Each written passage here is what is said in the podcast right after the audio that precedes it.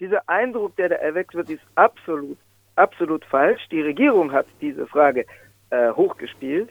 Äh, in Wirklichkeit hat sie weder das Ansinnen der Verschiebung des Rentenalters nach hinten zurückgenommen, was äh, an sich schon mal nicht stimmt, äh, noch war das der entscheidende springende Punkt. Wir werden nachher bei LabourNet ein Dokument sicherlich von der CGT bringen, die sagt, dieses Age Pivot, also das Scharnieralter oder Age d'Equilibre, also Gleichgewichtsalter, äh, was unabhängig vom theoretischen gesetzlichen Renteneintrittsalter ist, äh, gäbe es ohnehin. Das gibt es tatsächlich, wobei die Regierung plante, sagen wir mal, es in anderer Form einzuführen. Es gibt das theoretisch geltende Renteneintrittsalter, das sagt, man müsse mindestens 62 sein. Da gab es Ausnahmen, die wird es auch weiterhin geben für die Balletttänzerinnen, für die Militärs, ähm, für Piloten, weil die Piloten im Januar zu streiken drohten, für die Militärs, wenn man deren Loyalität behalten möchte, für Polizisten, wobei äh, die in der Polizei es erheblich brodelt, weil die schlagende Truppe sozusagen der Polizei ist betroffen. Also alle, die mit hoheitlichen Aufgaben betreut sind, die dürfen früher in Rente, nicht dagegen die, die Bürojobs verrichten oder die, die in der Spurensicherung arbeiten, also die in der Labors arbeiten, was oft tatsächlich zur Aufführung von Kriminalfällen führt, was aber nicht als hoheitliche Aufgabe durch die Regierung anerkannt wird. Also äh, für diese Gruppen gab es und wird es auch weiterhin Ausnahmeregelungen geben. Für die anderen gilt und soll auch weiterhin gelten, das theoretische Renteneintrittsalter liegt bei 62. Das ist sehr, sehr theoretisch weil äh, in Rente kann man mit 62 auf eigene finanzielle Gefahr und man kann es dann ohne Abzüge, wenn man die vollen Beitragsjahre besammelt hat. Das sind im Moment 41,5. Und unter Präsident François Hollande hatte die sozialdemokratische Regierung außerdem beschlossen, dass man ab 2025 für eine abschlagsfreie Rente noch anderthalb Beitragsjahre mehr braucht, also insgesamt 43 Beitragsjahre. Und jetzt Bernhard Schmidt weiter. Haben heute schon viele Leute mit 62 nicht beisammen. Das werden künftig angesichts der derzeitigen Studienzeiten, Erwerbsbiografien und so weiter noch sehr viel größere Anteile der lohnabhängigen Bevölkerung natürlich nicht beisammen haben mit 62. Was die Regierung machen wollte, ist, dass sie sagt, wir behalten dieses theoretische Renteneintrittsalter von 62 bei. Also es gibt kein gesetzliches Verbot, äh, sich bei der Rentenkasse zu melden und zu sagen, ich bin jetzt 62, ich mache den Abgang aus dem Berufsleben. Die Regierung will zwar an diesem Recht nicht rütteln, bereits mit 62 in Rente zu gehen, aber die Regierung will ein noch höheres sogenanntes Gleichgewichtsalter einführen. Falls Menschen vor diesem Alter in Rente gehen, soll es Abzüge bei ihrer Rente geben. Und zwar selbst dann, wenn sie mit 62 schon alle ihre Beitragsjahre beisammen hatten. Dieses Gleichgewichtsalter ist nicht identisch mit dem gesetzlichen Renteneintrittsalter, was also mit dem Verbot des Abgangs vorher verbunden ist.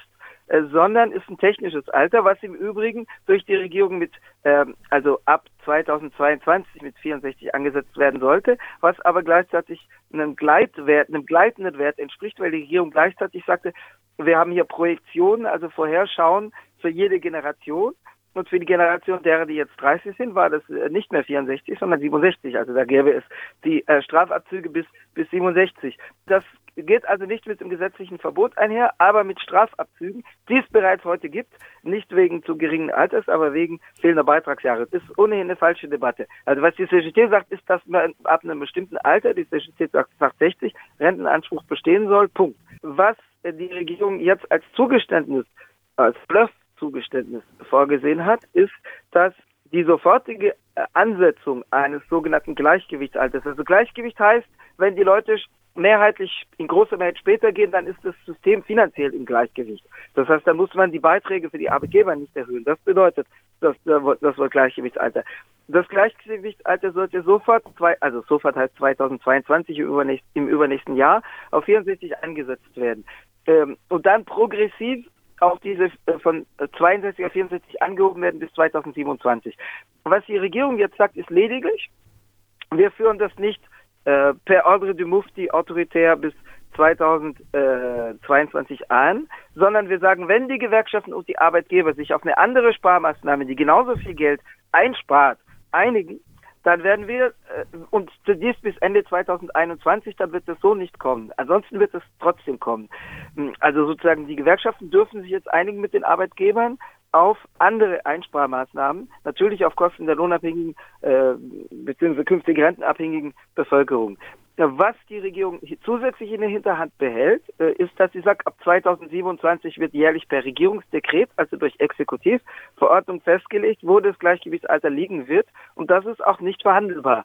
Das heißt, es ist lediglich für die Jahre 2022 bis 2027 verhandelbar. Das ist das großartige Zugeständnis mit dicken Anführungszeichen, das die Regierung gemacht hat. Was aber dafür sorgt, dass die CFDT die natürlich weiß, dass es sich um den Bluff handelt, also der rechtssozialdemokratisch geführte zweitstärkste Gewerkschaftsdachverband in Frankreich, diese CFDT jetzt Victoire, also Sieg, in Kommuniqués verkündet, äh, was quasi bedeutet, ab jetzt haben wir nichts mehr gegen die Regierungsvorhaben vorliegen.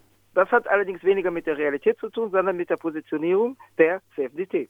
Zumal der eigentlich springende Punkt gar nicht dieses Gleichgewichtsalter war. Es war eine zusätzliche verschärfende Maßnahme, die für diejenigen Verschlimmerungen, Verschlechterungen brachte, die ihre vollen Beitragsjahre schon mit 62 beisammen haben oder künftig vor 64.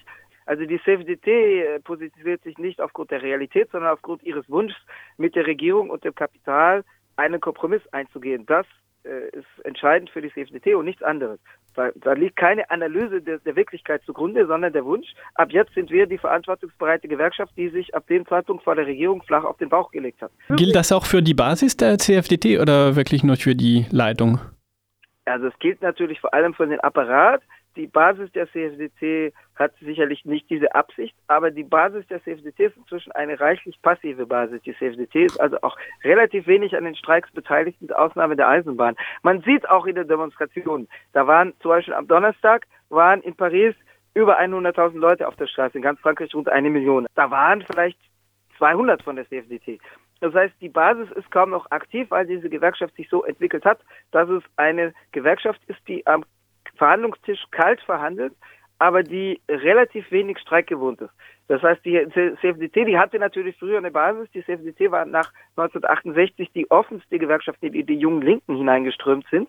Die CFDT hatte in den 70er Jahren eine radikale Basis ähm, die gesamte neue Linke, die nicht stalinistisch war, war zum größeren Teil bei der CFDT, aber diese Leute sind raus, die sind rausgeekelt, die sind rausgeschmissen worden. Es gab seit 1988 massive Ausschlusswellen aus der CFDT. Diese Leute sind nicht mehr bei der CFDT und die, die noch bei der Stange blieben, sind zum Großteil nicht mehr streikgewohnt. Das heißt, die CFDT hatte die bis zu diesem Wochenende das äh, 11. 12. Januar eine abwartende Position, wo sie verbal immer sagte, das Maß der Zugeständnisse ist noch nicht voll, wir haben noch nicht genügend rausgeholt, aber das ging nicht einher mit Aufrufen zum Streiken oder zum Demonstrieren. Äh, die CFDT ließ es offen zur Mitte der vergangenen Woche, ob sie mit aufruft zu den Straßenprotesten am 11. Äh, Januar. Sie, sie tat es dann aber nicht. Also am selben Nachmittag kam ja dann auch das sogenannte Zugeständnis von Premierminister Edouard Philippe. Abgesehen von der CFDT lehnen die anderen großen Gewerkschaften den vermeintlichen Kompromiss der Regierung ab.